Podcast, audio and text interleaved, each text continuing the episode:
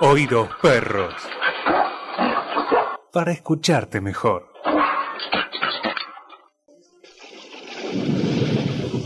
Mira. ¿Cómo va a llover? bueno, querías hacer todo líquido. Ahí tenés líquido. Cortala, Rubén. Viniste nada más que a verduguearme. No, hablo en serio. ¿Sabes cómo le viene esta lluvia al campo? ¿Vos tenés campo? No. El país. La cosecha, viejo. Con una buena cosecha nos salvamos todo. ¿Cómo llueve? No hay nada que hacerle. ¿eh? Dios es argentino. ¿Qué, no me crees? Dios es argentino. Bueno, y acabamos de escuchar el final de, bueno, una de las míticas producciones nacionales que por supuesto nos han retratado y por supuesto que uno de los intérpretes que acabamos de escuchar es nuestro, bueno, importantísimo eh, actor Federico Lupi, con quien tenemos, bueno, el enorme gusto de contar del otro lado de la línea. Y primero quiero saber si me está escuchando bien, si está bien en, línea, si está cómodo. ¿Qué tal, Federico? ¿Me escucha? Muy bien, muy bien. ¿Todo bien? Sí, sí, perfecto. Bueno, más que nada por probar sonido, que le pregunto tanto si está bien. porque, bueno, estaba, hoy, hoy estaba escuchando, estaba viendo realmente nuevamente esta película que, que conviene cada tanto revisar, ¿no? Para ver cómo nos retrata el cine a través de, de los tiempos. Y bueno, un par de días previos a este inicio de una nueva historia que le toca también protagonizar, que es eh, El Pacto, que también habla, ¿no? De otro momento y de, una historia en realidad medianamente paralela a lo que habrá sido esta plata dulce. Eh, y, me, parece muy, muy interesante esto de que eh, siempre esté en, esta selección, ¿no? En esto de poner el cuerpo en estas historias. ¿Cómo, ve, usted esto de protagonizar nuevamente una historia que, seguramente nos va a traer mucha discusión a los argentinos, ¿no? Es posible, sería bueno que ocurriese así. Este, lo que pasa es que se habló mucho de eso, hay una cantidad enorme de material eh, difundido a través de algún periodismo y después de, las actas judiciales, policiales este, y políticos represivas que tuvieron que ver con el hecho, ¿no? Eso habla de algo conocido y que tiene, también este, enorme importancia, porque me parece a mí, me parece que ha llegado el momento este, de que seamos un poco más adultos y mayores de edad, en el sentido de dramatizar no solamente el mundo rosa, sino aquella ficción que tuvo que ver con momentos muy duros y crudos del país, ¿no? Creo que estamos en condiciones anímicas de soportar la verdad, este, avanzarla, verla, este, metabolizarla y ver qué enseñanza sacamos de eso, ahora que estamos tan apegados al tema de los derechos y la libertad. Pero a mí me parece que eso, eso que podría ser una especie de, tema eh, policial político, no un thriller. Lo importante de eso como ficción es lo que pasa con los seres humanos, los comportamientos personales que tienen que ver con, con, la vida cotidiana, la vida que se va, el amor que se deja, el dinero que uno pierde, el honor licuado, este, la edad, el tema de, de, de, los afectos eh, primordiales y la relación que uno tiene con el mundo social. Todo eso son la, digamos, combustión permanente del conflicto humano. Y eso es lo que me, parece de verdad que eso está muy bien. Yo no vi un capítulo ninguno todavía porque no puedo verlo, pero vi un largo tráiler y creo que el nivel es realmente bueno y lo que importa es si eso que le estoy contando de los seres humanos, de, los comportamientos personales, este, es atractivo, pues seguramente que este, la serie puede andar muy bien, ¿no? Claro, porque se ha hecho énfasis en que esto es una ficción, ¿no? Pero una ficción que tiene, digamos, medianamente elementos de la, de la realidad histórica que tienen que ver con esta historia de la apropiación de una empresa que es papel prensa. Por eso digo que por ahí en algún lado se emparenta también con esto de plata dulce, ¿no? Este momento en que los negocios bueno, e, e, esa es la historia del mundo, ¿no? El momento en que los negocios priman. Pero en el caso de papel prensa, digamos, teñido de una fuerte, una fuerte carga de violencia, impunidad y, bueno, y terror de, por parte del Estado, ¿no? E, en la ficción, hay, ¿qué, ¿cuánto grado habrá, digamos, de, de, documentalismo? No, eh, mire, hay una cosa que es importante que se sepa, lo quiero decir con todas las letras. Sí. No hay ninguna situación, ningún personaje, ningún comportamiento, ningún encuentro, ningún antagonismo, ninguna, ningún este eh, elemento eh, contradictorio que no pueda ser constatado, verificado y ratificado por los hechos que están este eh, negro sobre blanco, digamos. Ahí hay una documentación francamente rigurosa, honesta, sensata y profunda, de verdad. Si no, no, no, no se puede macanear con la historia sobre pretexto de plantear una ficción solamente. Digamos, a ver, eh, de San Martín sabemos todo, seguramente lo poco que sabemos de él respecto de Manuelita, su mujer, es de lo que menos se ha escrito. Y cuando uno hace una historia donde refleja la vida íntima de San Martín, este, está arrojando elementos de ficción que tienen verosímilmente que ver con su vida, ¿no? Porque hay elementos este, que atestiguan que su vida ha sido así. Lo que no podemos hacer es este, deformar lo, lo, vivido, lo pasado en la Argentina. Lo que tuvo que ver con ese momento que usted dice muy bien, este, estuvo compuesto fundamentalmente de aprietes jurídico-policiales que determinaban la ausencia total de legalidad. Esa legalidad que todavía hoy, es curioso, ¿no? Todavía hoy hay grandes revoluciones en varias partes del país donde hacer un juicio a represores, a genocidas, a chorros, a miserables, a ladrones, sigue costando trabajo porque hay fiscales, jueces, abogados que escamotean datos y que ocultan elementos que, este, que, que, comprometen a, delincuentes. De modo que esta lucha es permanente. En el mundo de la ficción, me parece a mí, mm. mi modesta opinión, que hay que empezar a tener en cuenta los hechos tal como realmente ocurrieron, fundamentarlos, mm y hacer una historización que tenga que ver con la real y auténtica verdad. Y después lo otro tiene que ver, sí, con lo que hace atractiva un, mundo audiovisual, que insisto, son los afectos, las emociones, el alma, este, la bronca, la puteada, la pérdida del afecto, los hijos que se van, en fin, todo eso que tiene que ver con, insisto, el, conflicto hondamente humano. A eso me refería. Ahora, y usted como, como actor que siempre le ha tocado, no, no le ha tocado, yo supongo que tiene que haber sido una selección suya, ¿no? Para retratarnos en, en distintas eh, situaciones históricas. Usted, usted sabe bien, me refiero no solamente a Plata Dulce, no estamos hablando de la Patagonia Rebelde y tantas otras películas que de alguna u otra manera documentan también, ¿no? Un clima de época. Eh, ahora, visto desde hoy, ¿no? Desde, desde el momento político que estamos viviendo y que, que a usted se lo ve también muy cómodo con él, eh, ¿qué, le significa, digamos, poder eh, tener, digamos, este rol de, contar esta historia que creo que es una de las historias más importantes del último siglo, ¿no? Porque explican, explican una enorme hegemonía por parte de los grupos mediáticos que hoy sabemos que no son un, un, actor poder, eh, un actor de poder menor, ¿no? En el, país. Exactamente. Sí, bueno, yo mire, este, no es que me sienta cómodo, cómodo no, no, me siento porque pago mi precio también por eso, ¿sabe? Hay, hay bastantes dificultades cuando uno se enrola en ciertos elementos que tienen que ver con la verdad histórica. Lo que ocurre que, y no lo digo como una virtud para nada, a mí yo afudo totalmente del mundo rosa, no porque no me guste Blancanieves o, o Cenicienta, sino porque la vida no es así.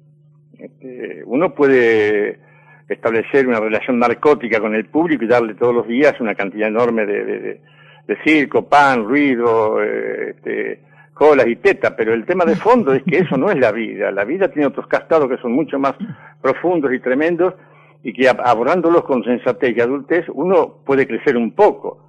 Si no, como dijo una vez hace muchos años este, Mariana Walsh, ¿no? Mariana Walsh dijo, no podemos este, vivir siempre como si fuéramos un, país jardín de infantes. Y yo creo, a mí me parece, vamos, que en este momento del mundo y de, la Argentina es hora de que haya reflexión en la gente que, dirige la cultura, la política, la economía, de apostar por un país que, vamos, este, crezca razonablemente bien, la, la perfección es imposible, pero que crezca con lo que somos capaces de hacer, y yo creo que somos muy capaces. Claro que no es fácil porque hay que, frente a este hecho, por ejemplo, de hablar de, de, de, de este mundo de, de un insumo como el papel para los diarios, se ha despertado tanta polémica, tanto, tanta agresión, tanta mentira, tanta, tanta violencia verbal y periodística que uno dice, bueno, ¿en qué país viven, no? Este, yo no vivo en Noruega, vivo en Argentina, entonces necesito saber que la historia que he vivido como individuo y que, que he escuchado y leído como, como, como público, me debe ser contada con cierto nivel de verosimilitud y de adultez. Este, no es que nosotros ahora, porque hacemos una, una, una serie este, sobre ese tema, vamos a descubrir el engrudo, ¿no? Claro, no, no, no no, vamos no. a inventar nada. No, no, me imagino que es poner el cuerpo, digamos, a una investigación que ya viene. Que le digo de verdad, parte de la mire, este, sería sí. interesante que algún día se pueda hacer un libro de todo esto que han investigado los Seguro. autores, los productores. Hay una investigación francamente rigurosa. Tengo una aquí al lado mío que recoge página por página cada una de las actas de este proceso de investigación. O Impresionante. sea que podrán decir que lo hicimos mal, que somos unos perros como actores, que, este, sé yo, que se nos fue la mano en, algún tipo de, de- de- de expresión eh, este, pulsional o anímica, pero que eh, la historia es rigurosamente verificable. Claro, bueno, usted ha sido también en ese sentido muy honesto con la crítica a Mike Amigorena, ¿no? Cuando se bajó del proyecto, porque bueno, también la, la incomodidad de hacer peligrar, digamos, el, el que, que salga al aire en tiempo, en forma, pero además él eh, en algún momento también dijo que tenía que ver con esto de, eh, de, de- de la forma en que él hizo el personaje, ¿no? De, de Mañeto, como que le faltaba el respeto a ese tipo de... eh, ¿Usted, ¿Usted cree que, digamos, esto de las presiones, porque yo lo vi muy, muy convencida a usted de hablar de presiones por parte del grupo y no por cuestiones que, que él alega, ¿no? Ahora, ¿usted ha recibido también algún tipo de, de apriete por parte de, de esta gente o No, alguna no, por, sutileza? conmigo en cuero de espanto. A mí lo que hacen sencillamente es ningunearme Claro. o evitar darme nota o no colocarme en, en- en las reseñas. Eso ya, ya lo tengo asumido. Pero lo de mí que, mira, hay una cosa que la tengo que repetir. El miedo es una cosa muy personal, íntima, intransferible, que uno no puede enjuiciar eso porque eso sería una opinión absolutamente injusta. Mm, Uno tiene miedo, tiene miedo y ya está. No hay, No, no hay por qué ser sí. este, todos los días el Che Guevara, no se puede. claro. Lo que a mí me molestó de, de mí, que sencillamente, y lo dije públicamente, es que él dio una explicación este, hacia afuera absolutamente eh, adolescente, protestando que bueno, que no conocía el material en, en su profundidad, que no quería meterse en una cosa que no conocía. Cuando usted sabe que es natural que el actor que es convocado para una serie o lo que fuere, se le dan sinopsis, los libros, y se le No, dan los aparte, lineamientos clara- claramente, claramente él había dicho, ¿no? Claro, él había anunciado igualmente hacía tiempo que iba a contar justamente la historia de papel prensa, o sea que eso se caía solo. Pero mi pregunta iba porque, bueno, por ejemplo, hace unos meses vimos que eh, en el programa, en uno de los programas de la productora de Tinelli, por ejemplo, le habían hecho a usted mismo un homenaje en Canal 13, ¿no? Sí, y sí. hoy visto, digamos, a- al, al próximo estreno del pacto, yo pe- pensaba, como debe haber, haber pensado mucha gente, si eso no era también una forma, no de apriete, pero sí de seducción, digamos, de, de alguna manera eh, buscar también eh, sumar ¿no? a, la- a las filas enemigas, digamos, voluntades como la suya, porque por supuesto que artistas populares como, como lo es usted, eh, seguramente tuerce, digamos, un poco la, eh, la, opinión pública, ¿no? De, No, no, mire, e- ese homenaje fue más bien una, una, una demostración, me parece a mí, sincera y simpática de parte del- de la autoridad del canal, o por lo menos de quien permitió que se hiciera. Además fue un homenaje bastante respetuoso, este, estaba bien hecho. Yo creo que la cuestión va por otro lado, sobre todo porque en el caso de Miki Amigorena, que por otra parte es un estupendo actor de verdad, ¿no? A mí me, da, me dio pena Sí. que se fuera porque él podía haber aportado No, seguro. una sí, enorme sí. cuota de verdad a la historia. Este, yo creo que tiene que ver con estas cuestiones que, que, que donde se pone en balanza, bueno, la carrera, el temor al futuro. Seguramente hay que imaginar fácilmente que hay gente allegada que le dice, no, mirá, ¿para qué te metes en esto? Tal, por dos meses de contrato, dejarte de macana, espera el futuro, para en fin, ese tipo de cosas que hacen generalmente los familiares sobre pretexto de cuidar la integridad de uno, ¿no? Claro. Este, No, y me parece que ahí ha aparecido algo que no, que él no explicó como debería explicarlo o no quería, bueno, matan su derecho. Y por otra parte, mire, para ser sensato y sinceros, este, ya está, ya pasó, no tiene importancia eso. Este, eso es mover un agua pasada que no, no, ni, ni moja ni humedece, ¿vio? No, no, seguro. Eh, mi- pregunta igualmente no iba a- a- hacia Mike, sino eh, para ver, digamos, cómo opera, digamos, estos poderes, porque uno sabe que están muy, muy vivos, muy alertas, muy, muy atentos. Pero mire, pero de eso que me dicen no le quepa la menor duda. Este, a cualquier traspié o fisura que haya en la gobernabilidad están dispuestos a saltarle a la yugular con la, los dientes más afilados del mundo. Yo no tengo ninguna confianza en el mundo mediático y en la derecha argentina este, trasuntada en aparentes partidos políticos. Tal cual. Yo Bueno, pocas veces en mi vida, y soy un hombre grande, ya puedo hablar de eso con, con- con conocimiento, con causa y con experiencia. Pocas veces en mi vida he visto una campaña política tan este, atrozmente perversa, eh, incompetente, ridícula, atroz, vacía, ignorante y, y- y- y escatológicamente rechazable, como la que vi en los discursos de todos ellos, de todos ellos, de cualquiera, de Carrió, de Eduardo, de Alfonsín, de, del propio Wiener, que me siguen pareciendo este, liberales que se han volcado sin ningún tipo de pudor a la facha francamente derechista. Se lo digo con toda honestidad, ¿para qué le voy a mentir? No, y es muy importante que lo, que lo diga usted, ¿no? Porque realmente de, gestos sabe y parece que esta gente realmente está más preocupada por el éxito, digamos, en los gestos que en lo concreto, ¿no? Porque en lo concreto... ¿Qué pasa? Además, mire, seamos sensatos, hay, hay que tener un poco de, pudor viril, insisto en la palabra ser un poco adulto. ¿A usted parece que este, Ricardito Alfonsín, si no ha dirigido ni un kiosco ese muchacho. sí, no, no, no. No, puede dirigir ni el tránsito. ¿Cómo se dedica a hacer discursos encarando a la presidenta con semejante cuota de, de, de, de soberbia y de irrespetuosidad? Eso, eso, eso, eso ofende a cualquier argentino medio. No, Yo no los quiero esa gente, no los quiero nada. No, por eso digo que están más preocupados por una cuestión eh, actoral prácticamente, porque en lo concreto, digamos, en las acciones no se no se eh, han Hay una mostrado. Cosa que es, común y, es, este, repetitiva y, es, este, y no va a terminar sino más, por supuesto. Mire, cuando el discurso es eh, ridículo, vacío e incompetente, se apela inevitablemente a la violencia.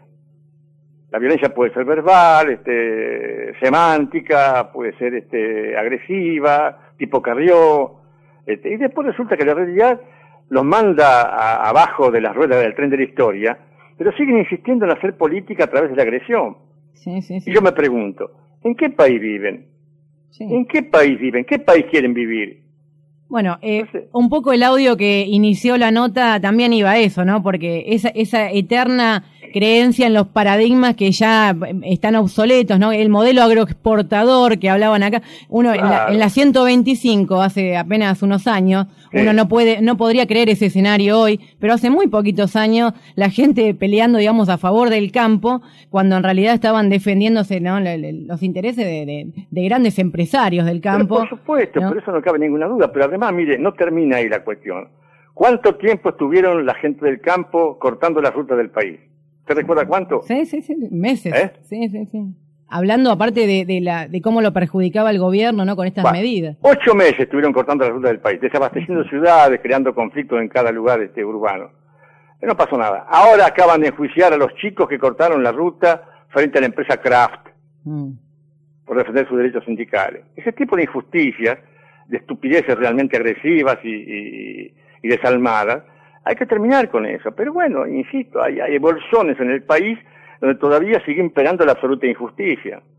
Ahora, Federico, yo como, como para ir terminando, que vamos terminando el programa y desde ya, bueno, agradecerle no solamente haberse, haber estado en nuestro programa, sino, eh, bueno, todo lo que está haciendo, porque su presencia en todos los actos eh, políticos que tienen que ver con em, apoyar al país, apoyar, digamos, la esperanza, apoyar los nuevos sueños, los emprendimientos, los jóvenes que también necesitan muchos referentes, ¿no? Como con la experiencia suya. Yo le hago, una pregunta. Usted que ha trabajado toda su vida, es, bueno, una carrera eh, inobjetable y, extensísima, eh, premios, reconocimientos, ha tenido seguramente éxito económico y ha tenido mucho éxito también con, con las mujeres, como no, ha seducido a hombres y mujeres. Ahora, yo le pregunto, eh, ¿qué, es lo que todavía, digamos, lo, motiva a, apasionarse, digamos, por estas cuestiones políticas, sociales? O sea, ¿qué, ¿qué, lo mueve? ¿Por qué uno pensaría que, bueno, este hombre ya está hecho, eh, podría estar en el Caribe, no sé, con un martín en la mano? No, no, mire, eso, eso lamentablemente me lo, me lo birlaron con el corralito, me pegaron garrotazo muy, pero muy duro, que fue lo que motivó mi vida a España. Me dejaron en la porcavilla, como dice el tango, ¿no? Sin confianza y sin colchón. Así que eso, los sueños de, de, ir eh, morigerando la marcha se fueron, se fueron con el corralito. Bueno, pero podría haberse enriquecido también de otra manera si no, ah, toma esta postura, ¿no? esto, tiene un costo también. Para eso. Mire, en realidad no es una cuestión heroica para nada, por el amor de Dios. Sencillamente que yo creo que la Argentina tiene no lo digo yo, este, es sabido en todo el mundo y cada uno lo conoce y hay este, experiencias con Es un país de posibilidades infinitas, infinitas. A veces me da mucha pena que nuestra cultura, la ciencia, la educación, la producción estén por debajo de esas posibilidades. ¿Sabe por qué? Por tonterías, por individuos este, absolutamente incompetentes, eh, mete palos en la rueda, permanentemente a la real tanca, gente que no, que no aporta nada, que no, que no, que no, con los cuales no se puede edificar un país. Eso me da mucha pena a veces, generalmente mucha bronca. Mm. Y nada, me parece que lo que hago es muy poquito con respecto a lo que podría hacer este gente más, más dotada, pero bueno, nada, cada uno pone lo que puede, ¿no? Bueno, no, yo no creo que sea poquito y seguramente mucha más gente comparte lo, lo- lo que yo le estoy diciendo. Ustedes seguramente lo habrá escuchado de otras voces mucho más autorizadas que la mía. Así que bueno, yo le agradezco muchísimo esta comunicación. Estamos ansiosos por ver el pacto. Bueno, porque- ojalá que funcione. ¿eh? Sí, que sí, guste, seguro, seguro porque con todo este lío creo que le han dado más, más éxito, ¿no? más, más garantía de éxito, porque Bueno, muy estamos bien, muy todos bien. muy pendientes. Así que, y nos vamos a despedir, eh, no porque lo queramos putear, pero queremos recordar, bueno, un momento histórico, usted sabe que es una referencia, ¿no? En cuanto a voces para putear como corresponde, así que nos despedimos con un audio en, en honor, digamos, a, a, a toda esta, este cine que nos retrata, este cine que es necesario y que, que, que siempre esperamos con ansias. Muchísimas gracias, Federico Gracias, Lupi. ha sido muy amable, muchas gracias de verdad. Bueno, muchas, muchas gracias. Esperemos que se repita, ¿eh? Ojalá que sí. Bueno, bueno, un abrazo grande. Y vamos con el audio en homenaje, digamos, a, a nuestro cine argentino, dale.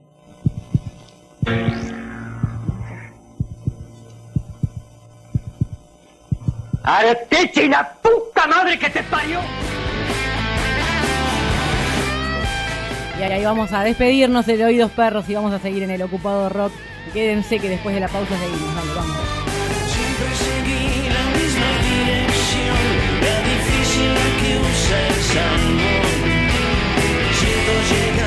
Al vacío.